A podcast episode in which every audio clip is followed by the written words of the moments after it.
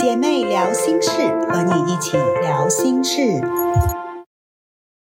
哎，所以今天呢，是我们这个姐妹聊心事的第一期的开播。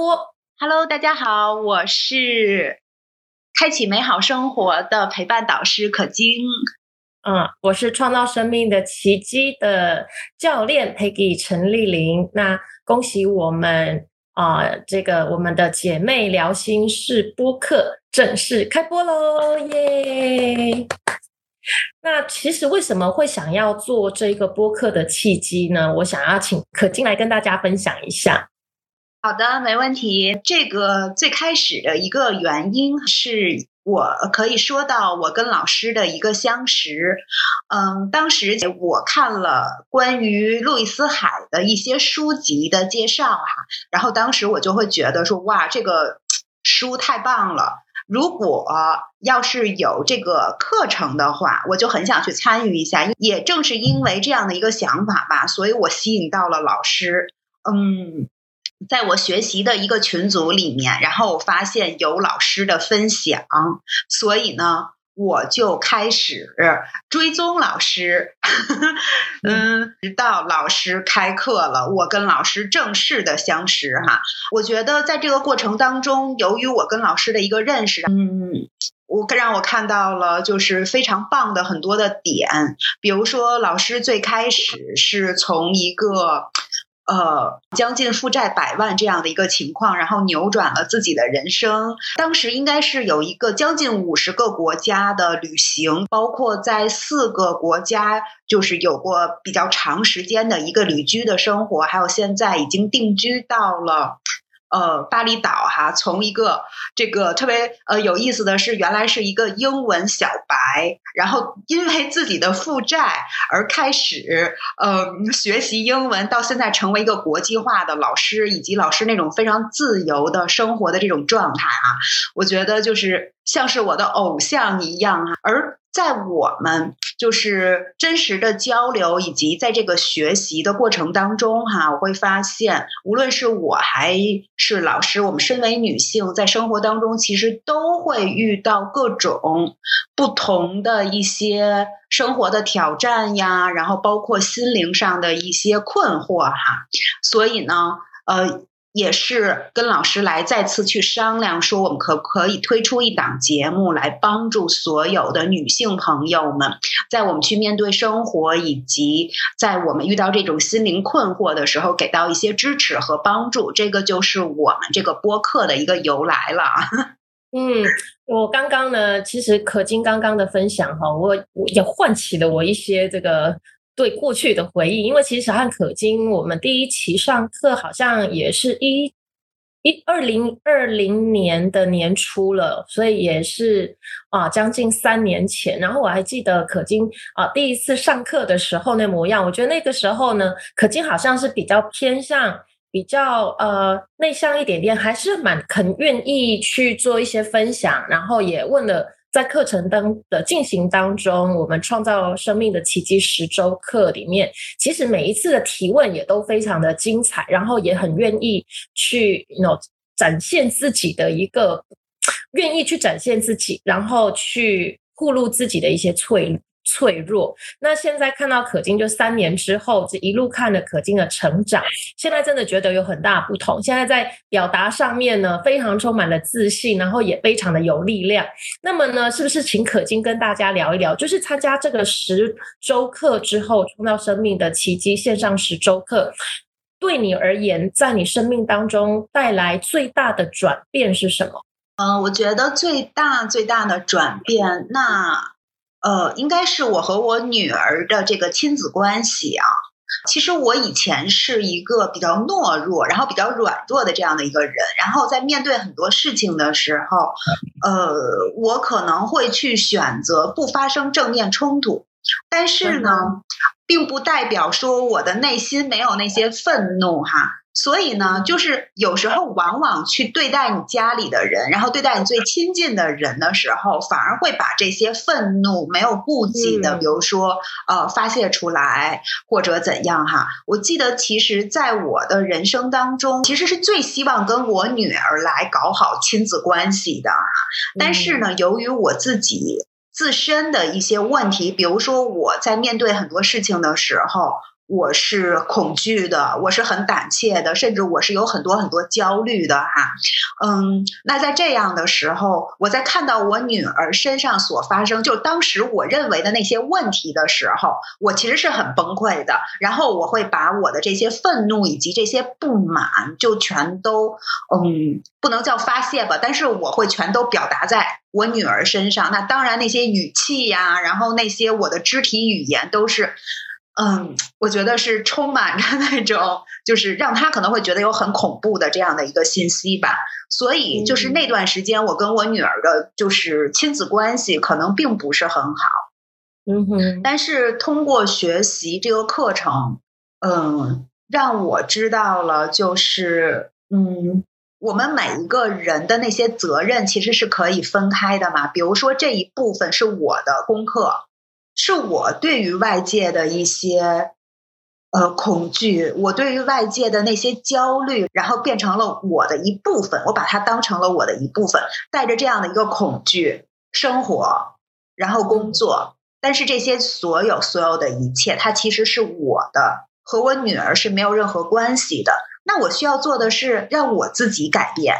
而不是一味的去要求我女儿。所以，当我真的能意识到这一点，并且我用很多这些很落地的这些工具帮助自己改变，帮助自己去来更有力量，从而真的让自己变得说更加有力量的时候，就会看到说哇，其实我解决了我自己的问题。在我女儿身上，所有的那些我认为的是问题，它其实不是问题，它全部都来源于我的恐惧。那当这个时候，我认为我女儿没有任何问题的时候，我跟她去讲话，我跟她去沟通，我跟她在一起的所有所有的状态跟之前都不一样了。那自然而然，我跟我女儿的这个亲子关系就会非常的好，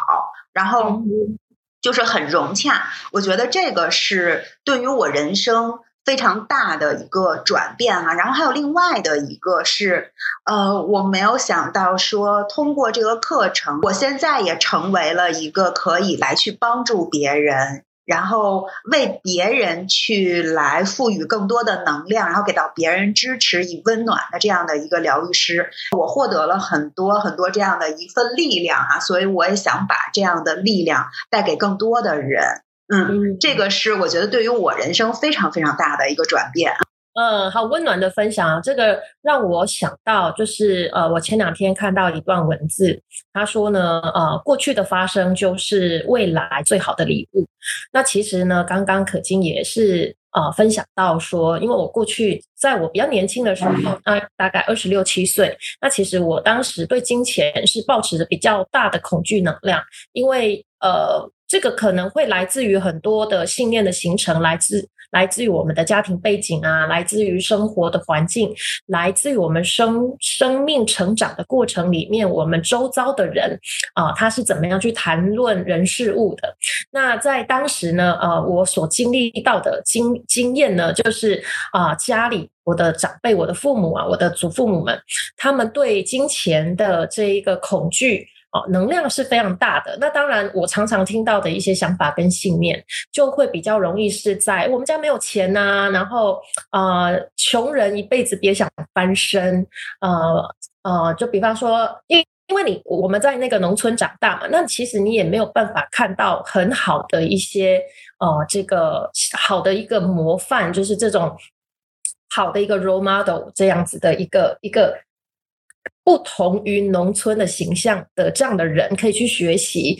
那再加上你看过去呢，在三四十年前也没有像现在这个互联网那么的普及，所以更不容易去收收获到呃更正面一点的一些信息，所以它也导致我在这个二十多岁的时候，其实在呃比较年轻的时候就一直很想要赚钱，就觉得在自己家里很穷，那我是家里的老大，我就应该要扛起。啊这样的一个生命的责任，然后我应该呢要去赚更多的钱去支持到家里。那么这个恐惧的能量越大，就会造成心里面这个贪心、这个贪念也会越强烈。那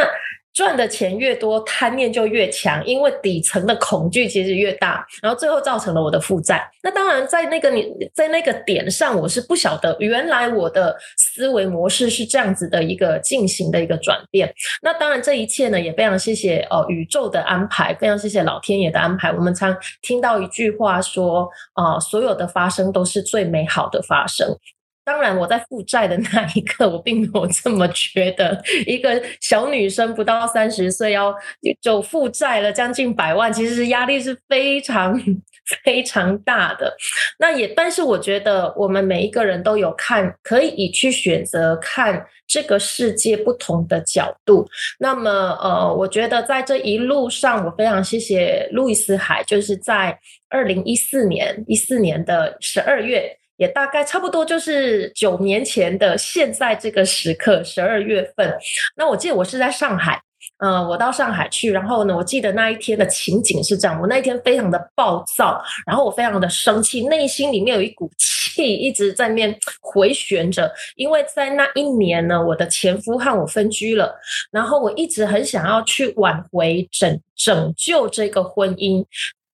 所以在当时呢，是内心 有一种百感交集，又伤心又害怕又愤怒，然后又不可思议，又是一种惊吓，然后又对未来非常的不安，非常的焦虑。就是如果你在感情上有碰到这一些坑坑巴巴的的经验的人，你可能就会知道我所描述的那一种。哇，各种各式各样的心情。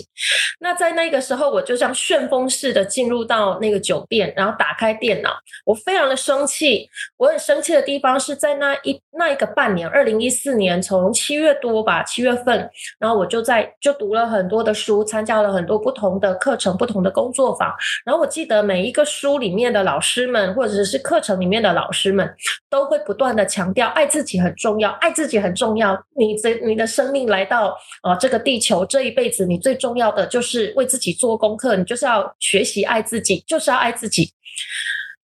但是那个半年，我发现我知道要爱自己，但我不知道如何爱自己，就没有一个人很细节的、很具体的告诉我什么事情叫做爱自己。那一天，我进入到那个我的房里，然后。我放下了行李之后呢，就心里非常难受。我就打开我最喜欢听的一个演讲，然后呢，演讲的这位老师呢，他又说要爱自己。我当时真的是气翻天，所以呢，我就立刻上网去搜了。我当时觉得搜这一个关键字是一个很愚蠢的事情，因为我我在网络上搜的关键字叫做如何爱自己，谁能告诉我如何爱自己？结果我就找到了路易斯海。从路易斯海他指导的这个十二步爱自己，我突然觉得我好像生命当中得到了一个救赎，然后我真的好像在生命很黑暗的底层，然后看到一一丝的光明，就是一一线那光线，好像有一个一扇门，然后这样打开，然后透过那个光线照进来，我这个黑乌漆抹黑的这个。呃，人生的这种最最黑暗的一个时刻，所以我就觉得，哎，我想要跟着这个光线走出去，我想要去学习更多，然后也因为这样的因缘际会，然后就去看到《生命的重建》这本书。那我是看的是台版，叫做《创造生命的奇迹》。那么就是知道的越多，听的越多，然后也去参加了《创造生命奇迹》的工作坊课程，然后。我开始觉得，我真的是打从心里面决定，二零一五年一月份，我打从心里面决定，我要，我既然已经学习到这一个这个这个课程，然后我也了解到路易斯海的生平背景，路易斯海的呃，这个他也是非常辛苦的一个成长的过程，呃，在比较年年纪小的时候，五岁左右，他就被邻居的大叔呃给强暴了。然后他还到法院去指证这个大叔，就是有有有到这个法院去。那所有的人，包括包括强暴他、暴力他的这个暴大叔家里的人，对他非常的不谅解，身边的人对他非常不谅解。他觉得你这小女生你在说谎。那他在家里也是被家暴，因为那个妈妈是带着他改嫁，那后面这个后爸就是常常虐待他，所以他在很年轻，大概十五六岁，他就辍学离开家里，然后到城里面哦，想要去赚，想要去自己经济独立，然后想要把妈妈救出来。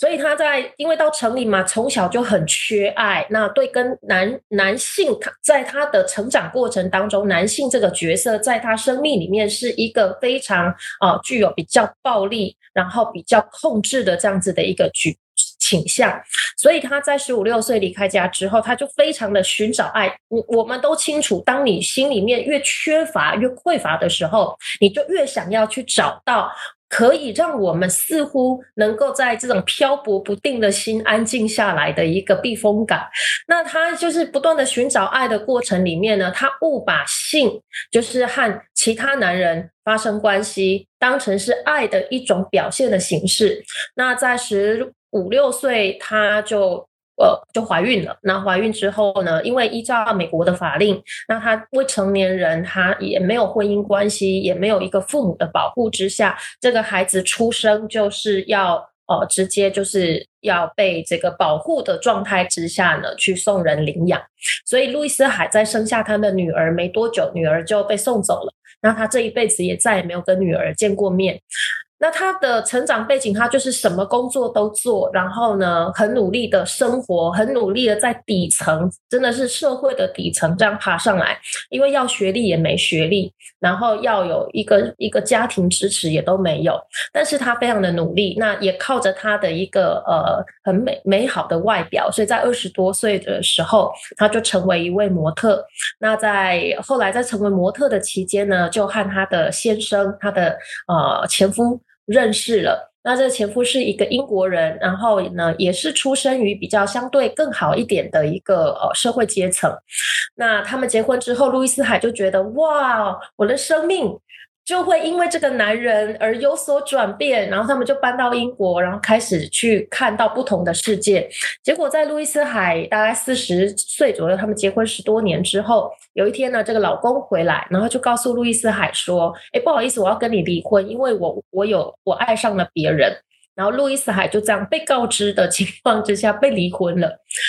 他也觉得哇，晴天霹雳啊！哇，我我相信，如果你有离婚经验，不管你是离婚提出离婚的那个人，或者是被离婚的那个人，其实都非常的受伤，都很不好受。那尤其是被告知的那个人，就是砰这样子的那种感觉，因为我自己蛮身临其境的。那路易斯海就回到美国。他就投入了这个心灵成长的这一个领域。那投入心灵成长的这个领域，他也觉得，哎，好像我还不错，我非常的呃喜欢这个领域讲的东西。那在后面，呃，他就呃在五十多岁的时候，他就不小心。也不是不小心啦，就五十几岁的时候，他就得到了癌症，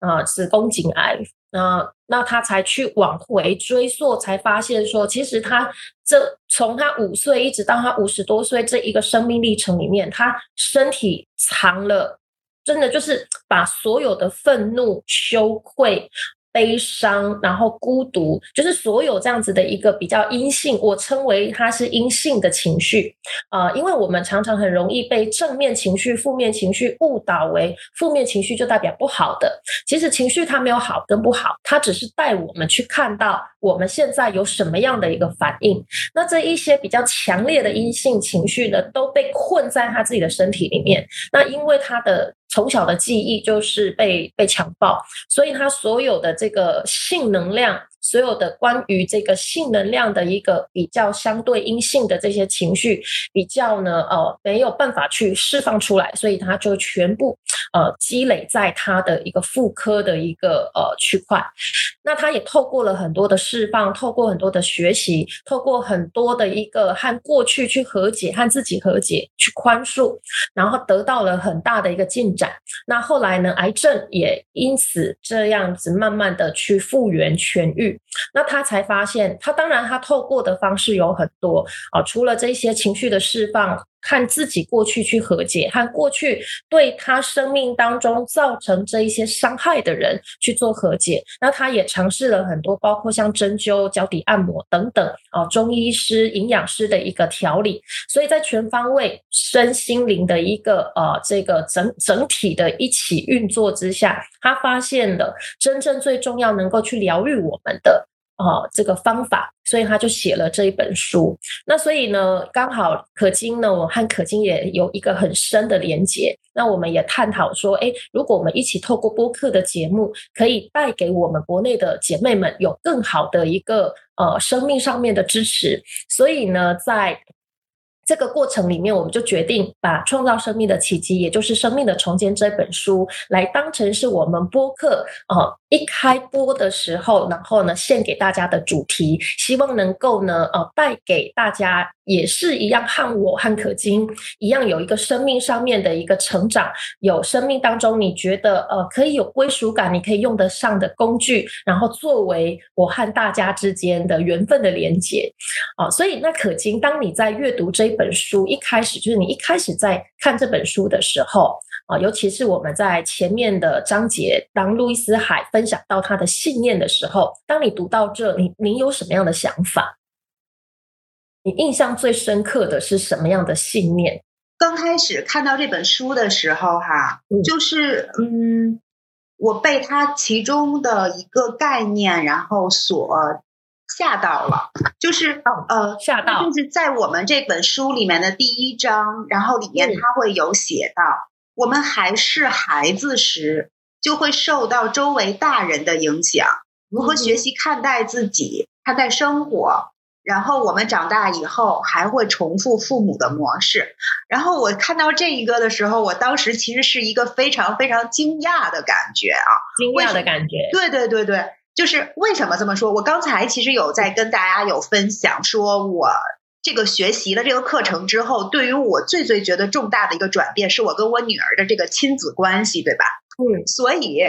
嗯。我为什么要想跟我女儿变成好朋友？就是因为我小的时候，我觉得我的妈妈对于我非常的严厉。我跟妈妈的关系其实是属于那种我非常怕她。我发生了任何的事情，我其实是不敢跟我妈妈去讲的。我完全都是自己一个人在去面对，因为我害怕被骂。嗯哼，我小时候给我的这个印象就是我做错事情了会挨骂。嗯哼，所以我真的不想要我和我女儿是这样的一个关系。嗯，但是，呃，在我有了我女儿之后，由于我自己的之前的一些恐惧，由于我自己之前的那些焦虑。我会发现，我对待我女儿的方式和我妈妈对待我是非常非常一样的，是吗？那你你第一次觉察到说，你啊，你对待女儿的方式是用你妈妈？因为我这样听起来，就是你其实很不喜欢妈妈她对待你的那个方式。那我相信，当你看到或者是觉察到你对你女儿的方式，竟然用你妈对你的那个方式，那个当下应该是一个。是一个什么样的状态呢？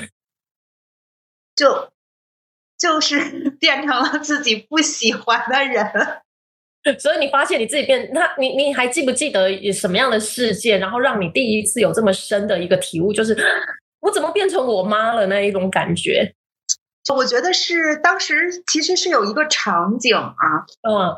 那个。大概是在我女儿上小学五年级的时候，就是我有很多那种妈妈式的关心，就是婆婆妈妈的那种问候，比如说妈妈怕你冷，对对对，真的是你冷，对，真的是这样的，就是那个有一种冷是妈妈觉得冷，我每天都要跟我女儿说你要多穿衣服，然后你要怎样怎样哈，这个是生活方面的一些事情，或者起床可能叫十遍，啊。每次出门的时候都要各种催促哈，嗯，除此之外，然后还有比如学习上的一些唠叨啊，呃，由于我自己的一个内在的那些恐惧，然后我会觉得说，如果我女儿学习成绩不好的话，她的以后就完了，呃，她怎么可以学习不好呢？然后学习好是多么重要的一件事情啊，就是巴拉巴拉所有的这一大堆。然后，嗯但是他真的就是表现出来的是他的成绩，可能在当时的那个状状况下没有很好的时候，我其实是很气愤的。然后嗯我就会把我的那些所有的呃担心、焦虑、恐惧，然后转化成一种愤怒，非常不客气的在跟他讲话，然后用那种很激嗯进，然后很大声这样的一个状态在跟他去说。那他其实，在这样的一个状态下，自己也是很不开心的嘛，嗯。他也会反击我，所以我们就有了一个蛮激烈的像争吵的这样的一个模式啊。哦，当我嗯。看到我女儿这样反击我的时候，我脑子里面一下就跳出了我小的时候跟我妈妈再去顶嘴、再去反抗的那样的一个画面，然后我就。嗯当时那一刻，我就觉得说，哇，我好像扮演了我妈妈的那个，就对待我的那个角色，所以我当时整个人是，惊吓，对，就是很讶异吧？对我觉得我怎么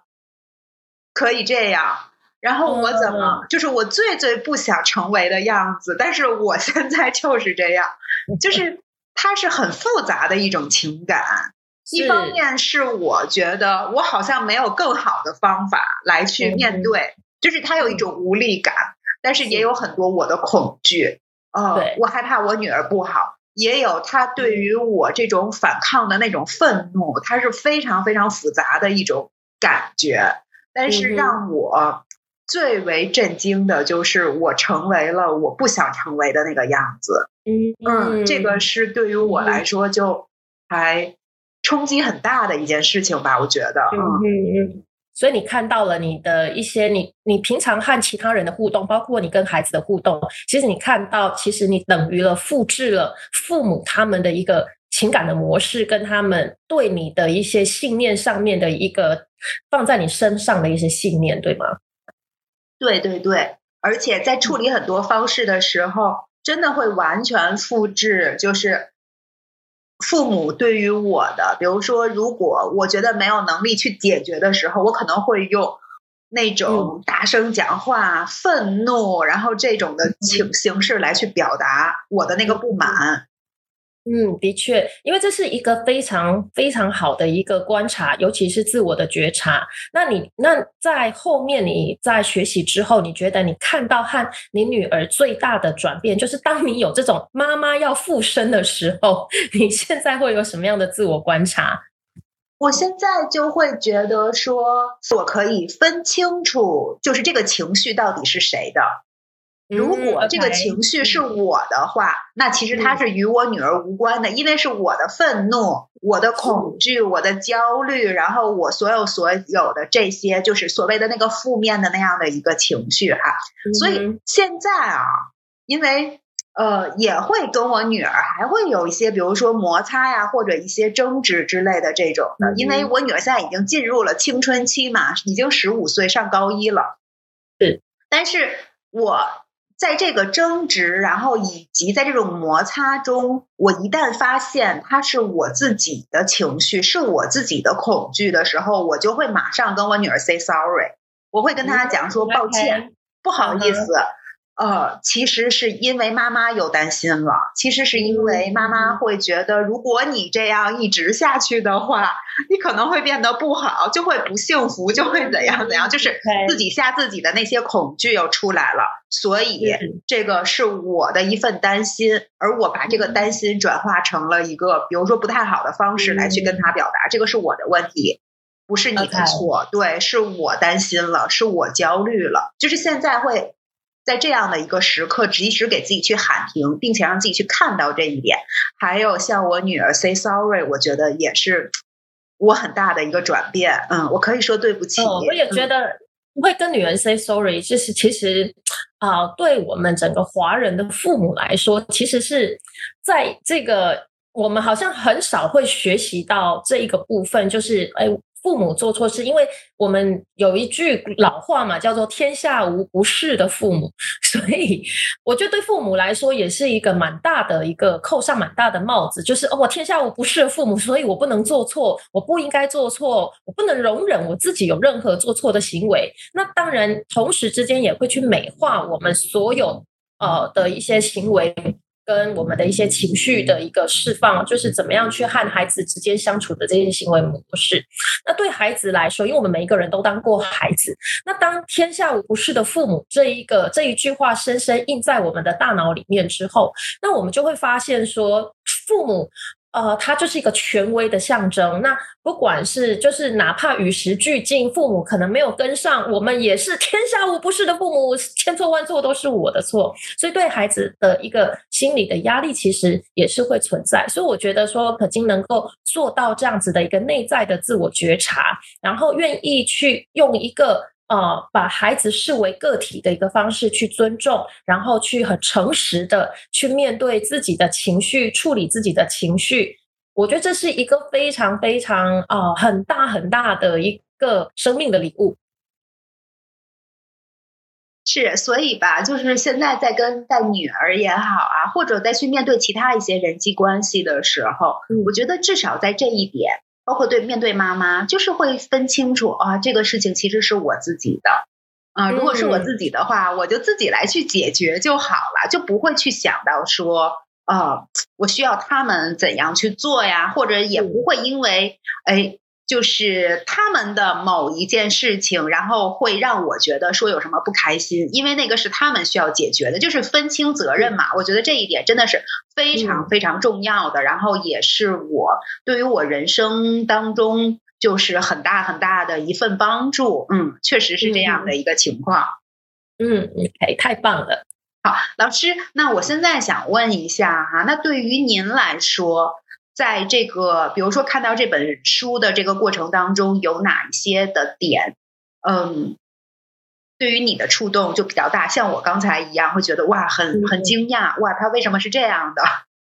嗯。我呃，当我看到这本书的时候，因为其实我一直是就是从二十岁，然后就不断的打工，不断的工作，然后大部分我的工作呢是跟业务有关系，然后做业务啊，做培训。所以当我看到这个信念，我马上就是一拍即合的信念呢，就是在书里面提到的，生命最有力量的一刻就是当下。然后另外一个是我们唯一要面对的是自己的想法。而想法是可以改变的，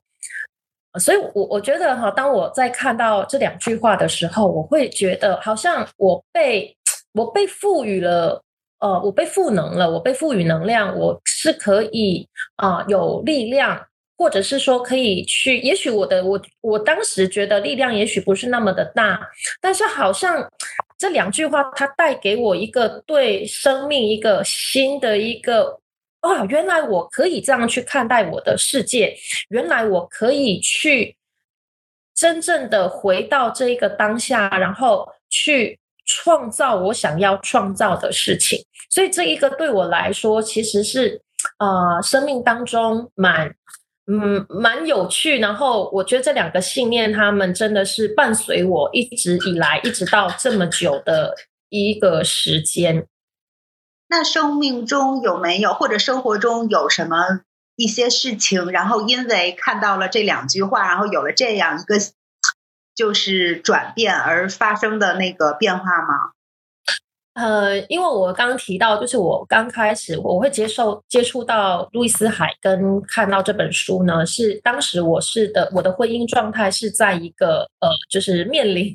面临崩盘的状态，就是婚姻它即将走上这个婚姻它呃的尽头。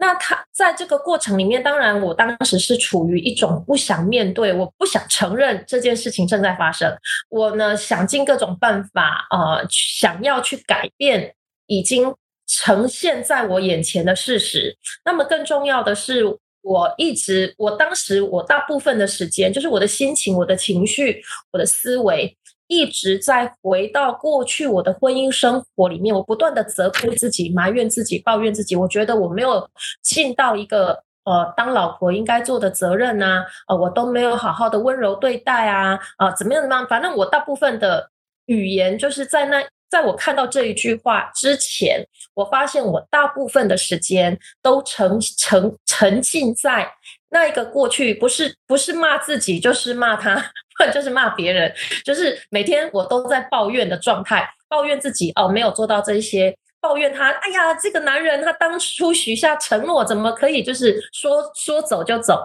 然后我抱怨我身边周遭的朋友，我像我的朋友，我觉得我们在支持朋友。呃，尤其是朋友对你，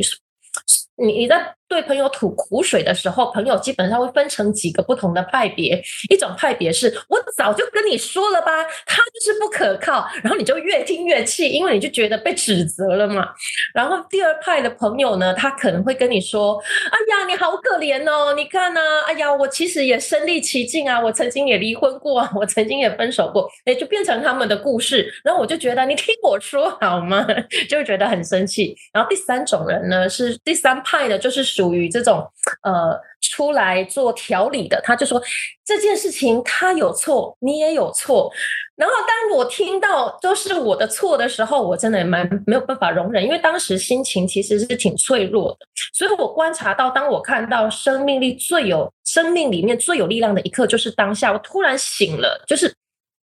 我突然发现，我花了我大部分的时间，大部分我然后去消耗了我所有的精力跟力量。只是为了想要去改变过去根本就不可能改变的事，因为我们不可能回到过去去做任何事情的改变。我唯一能够做的事情是回到这个当下，然后呢，真正的去看到我自己想法是可以去改变的。所以在那一刹那，我突然哦，如果你们试试看，就是我要邀请我们线上的姐妹一起来试试看。因为我发现，我大部分跟自己纠结的，也是这书里面提到的这个信念。他说到，每一个人内在最深层的信念，几乎都是我不够好。所以，如果你去听我，我刚刚跟自己那些抱怨的话，基本上就是我没有做到，我不够好，我不是一个好老婆，我就是不够去好好的照顾他的生活，就是这一种不足，没有价值感。都是我不够好，我不够聪明，我不够好，所以现在我想要邀请大家一起来做这个小小的练习。现在我要请你哦，非常相信我不够好这件事情，相信我不够好，我不够好，我不够好。OK，努力的相信他，我不够好。你有没有发现你身身上的你的身体肌肉啊，你的肌肉群，你的身体注意力啊，让如果你去注意你的身体，你会发现你的身体是呈现一种很紧绷的状态。然后甚至你会发现，你的呼吸，你是 hold 住你的呼吸，就是你的呼吸其实是有一种停顿，然后变成很紧促的那一种感觉。然后你的大脑里面呢，你会开始有一种灼热感，就是啊呃这种焦虑的感觉，它就会产生。可是呢，当我们想要去转变，就是我们如何去转变这个我不够好，到回到生命的这个当下，我再邀请大家一起在做这个练习。现在呢？你刚刚相信是我不够好，现在我请大家做两个深呼吸就好，深深的深呼吸，呼气，然后再做一次吸气，呼气。你有没有发现你身上松了，放松了很多？确实是，刚才是一种紧缩感，然后现在就会。更打开的那种感觉是，那你多做几次，因为呼吸，你觉知到你的呼吸会让我们回到生命这个当下。那它也创造了跟你的、你的、你的情绪、你的身体和你的大脑之间，它创造了空间，可以让这个新的信息告诉自己，生命是有力量的，我可以去选择我的想法。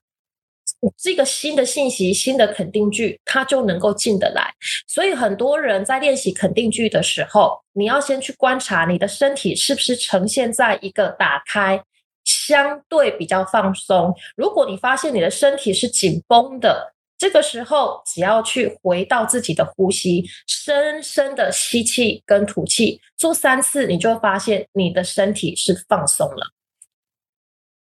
感谢老师把这个方法分享给我们啊，特别的，我刚才就是也跟随老师，然后一起来去做了这样的一个练习。真的，当我心里去想到说我不够好的时候，我都能感觉到说自己整个身体的那个状态就是萎缩了，是一个这种紧绷的，对，就很紧绷，垂头丧气。其实可以这样去来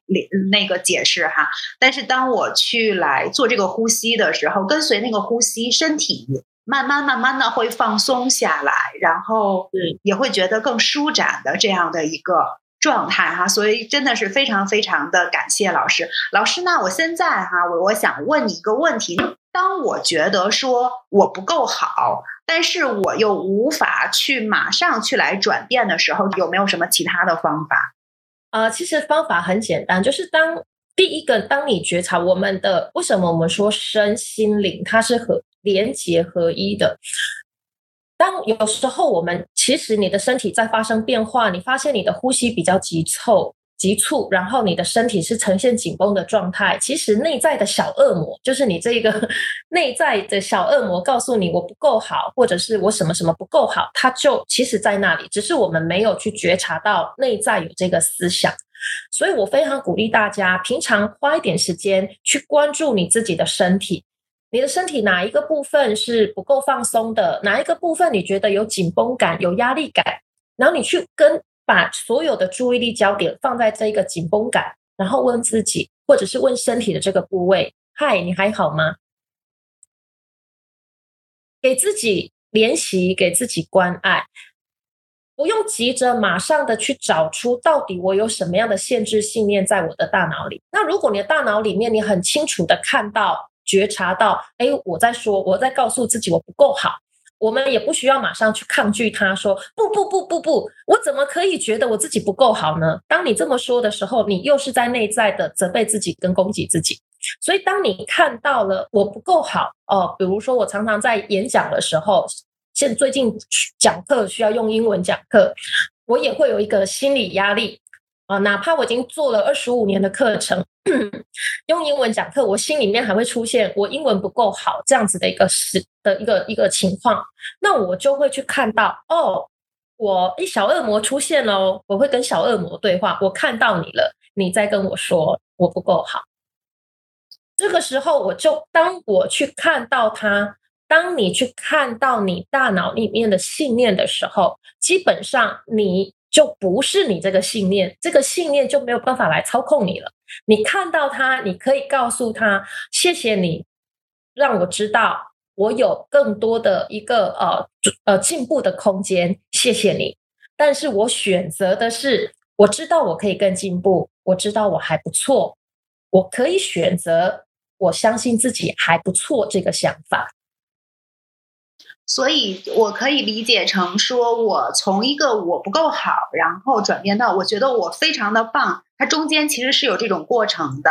然后它是需要过程。而且，如果你要从不够好，就我发现很多人在练习肯定句的时候，你直接从我不够好到我非常优秀，这个过程是你大脑不相信这件事情会发生的。对，当有排斥感的时候，这个肯定句练习它是不会产生效果的。所以很重要的是，当我看到我不够好，或者是你一些啊相对负面的信息，或者是限制的信念它产生的时候，我们先做到一个最简单的动作，看到它，深呼吸，觉察你身体的哦，是不是嗯，深呼吸完它放松了，然后再告诉自己，我可以越来越好。非常感谢老师的这个分享啊，然后也是非常非常落地的一个小方法，给到所有的伙伴们。那也希望大家真的可以把它给用起来哈。如果我们想要自己真正的一个成长的话。其实是需要我们去做练习的，不是说我听完了，然后这件事情就 OK 了。真的是需要一点一点的去做练习，然后给自己时间，给自己耐心，并且温柔的来去陪伴自己，让我们来去有一个更好的成长啊。那这个也其实是我们这个栏目的一个目的，也希望把这度这种就是更多的温暖呀、关怀以及支持，然后带给大家。那今天其实时间已经差不。多了哈，感谢大家的这个收听和陪伴。那么呢，就是我们有一个福利是什么呀？就是在所有在直播间我们线上的这些呃姐妹们，大家可以先留步啊，因为稍后我们会为大家去开启这个 Q&A 环节。那也希望想要参与我们的这个 Q&A 问答环节的姐妹啊，欢迎你加入到我们姐妹聊心事的这样的群组里面。然后我们每个月都会有。直播，嗯，你参与的时候，我们就可以来去一起在线上为你去答疑解惑了哈。今天的节目到这里就已经结束了哈，我们下周第二期，呃，同样的时间会在线上，让我们一起来和你聊心事。感谢大家，好，我们下期节目见，拜拜，拜拜。